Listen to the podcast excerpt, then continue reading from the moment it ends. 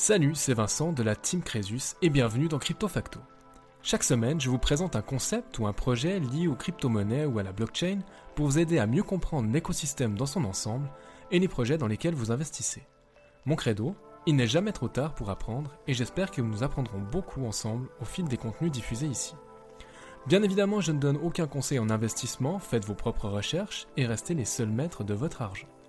Si vous aimez le podcast, n'hésitez pas à vous abonner et à laisser un commentaire 5 étoiles et à partager vos épisodes préférés. C'est très important et ça m'aide énormément à continuer mon travail et au référencement du podcast. Merci d'être là et bonne écoute.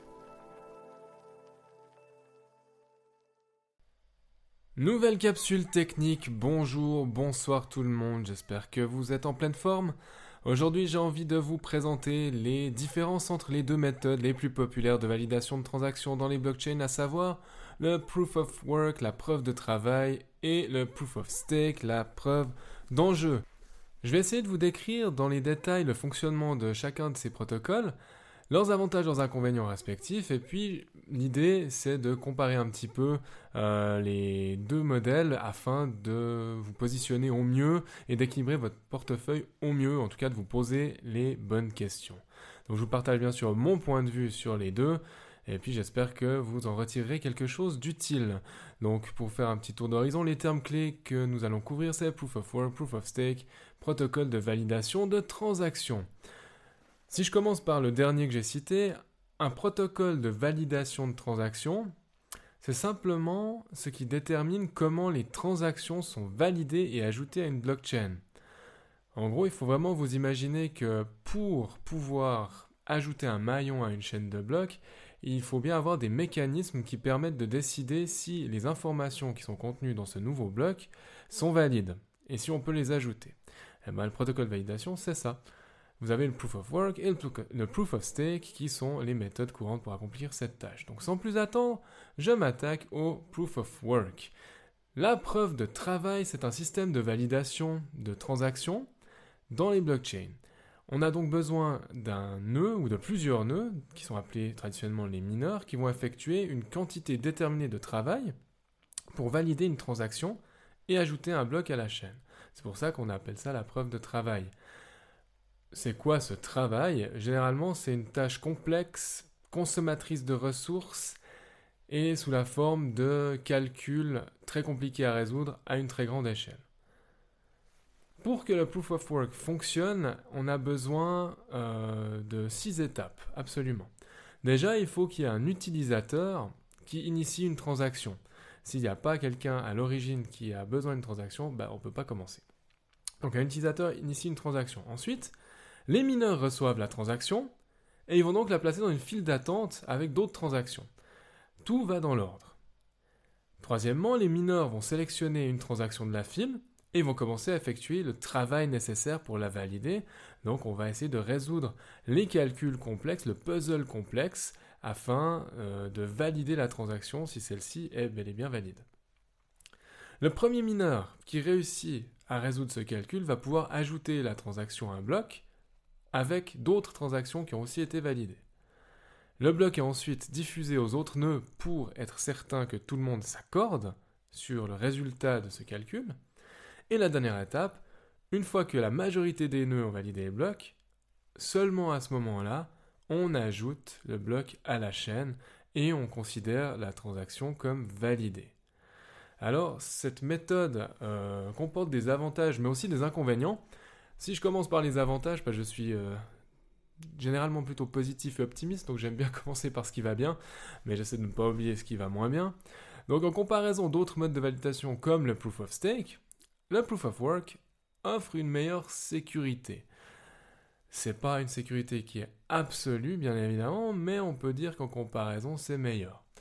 Le travail qui va consommer des ressources pour valider les transactions rend plus difficile une attaque qui viserait à altérer les transactions, donc à en changer le contenu ou à changer le destinataire ou à changer des informations.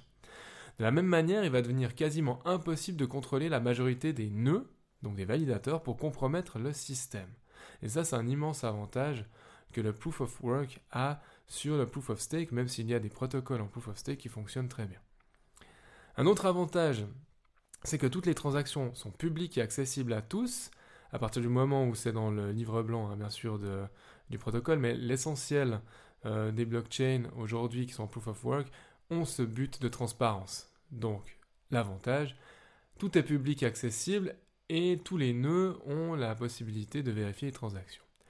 Si vous vous préoccupez de la transparence des transactions et que pour vous c'est quelque chose qui est vraiment important, vous serez servi avec les blockchains en proof of work. Finalement, il me semble, là c'est presque un ressenti plus qu'une vérité, que ce type de blockchain offre une décentralisation qui est plus importante. Euh, et bien sûr, rien n'est garanti. Donc en principe, tout utilisateur peut devenir un mineur et il peut donc participer au processus de validation des transactions.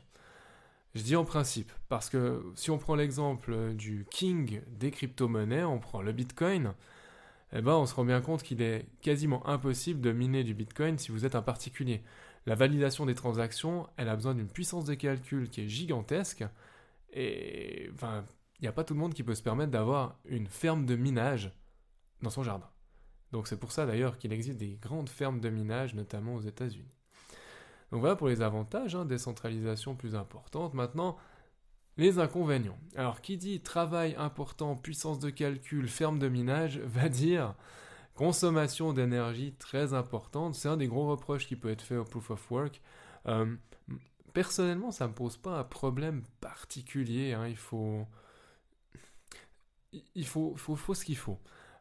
On ne peut pas accuser euh, les blockchains en proof of work de contribuer massivement au réchauffement de la planète. Parce que, certes, oui, ça consomme de l'énergie, mais cette énergie, elle peut être de bonne qualité. Ça peut être de l'énergie qui est renouvelable, ça peut être aussi euh, l'occasion pour les blockchains de se positionner, de trouver des solutions pour avoir des énergies euh, à bilan neutre, dans l'idéal, bilan carbone neutre.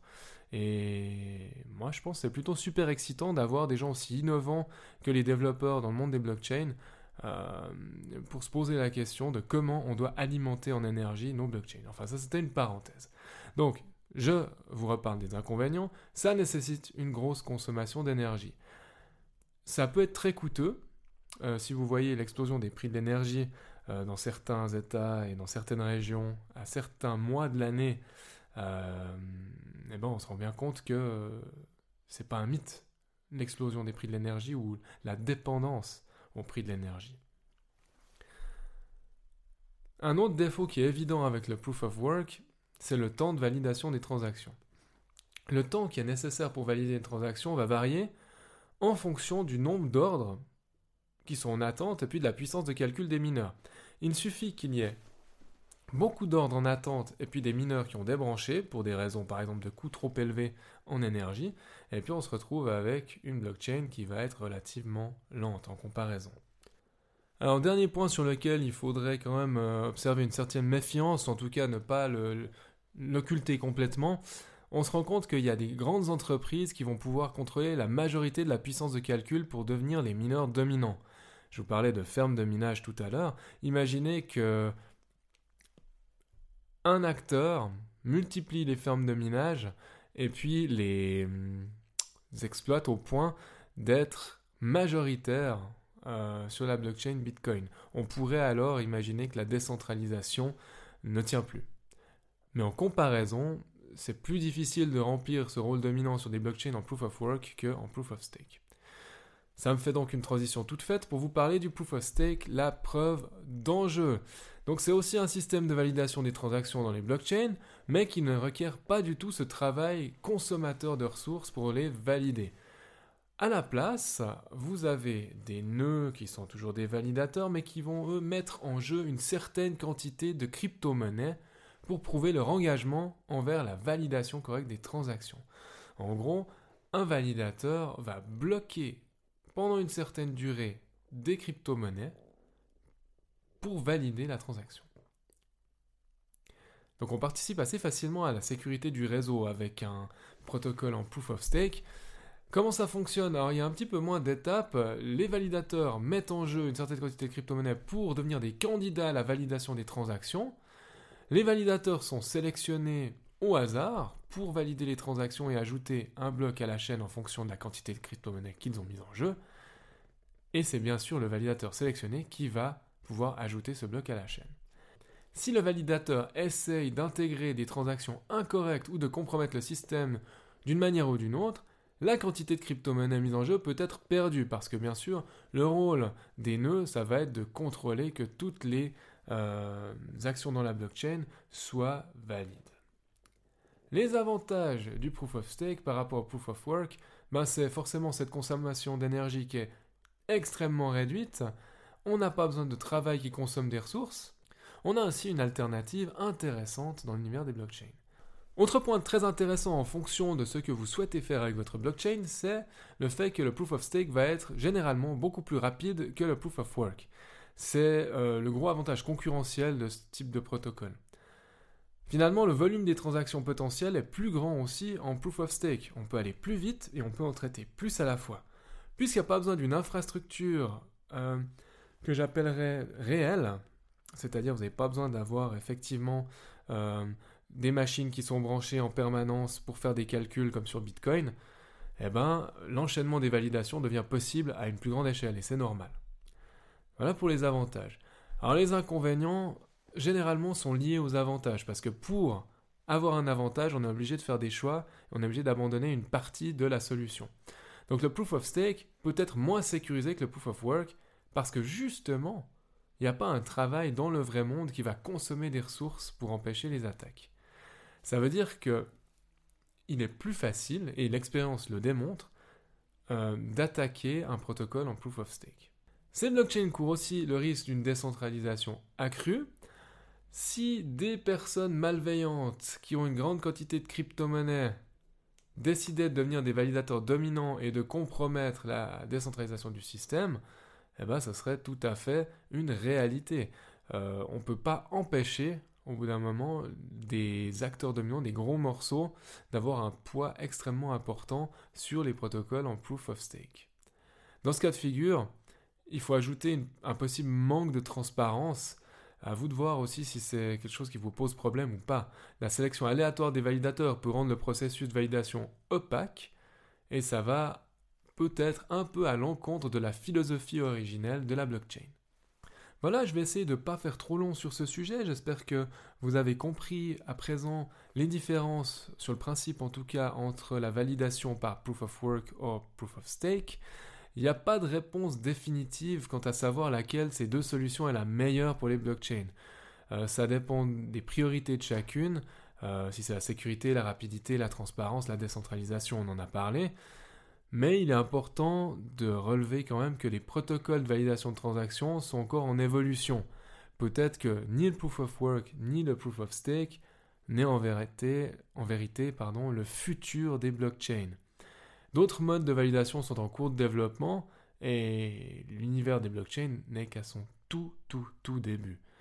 Donc par exemple, il y a d'autres blockchains qui offrent un protocole de validation par proof of authority, preuve d'autorité.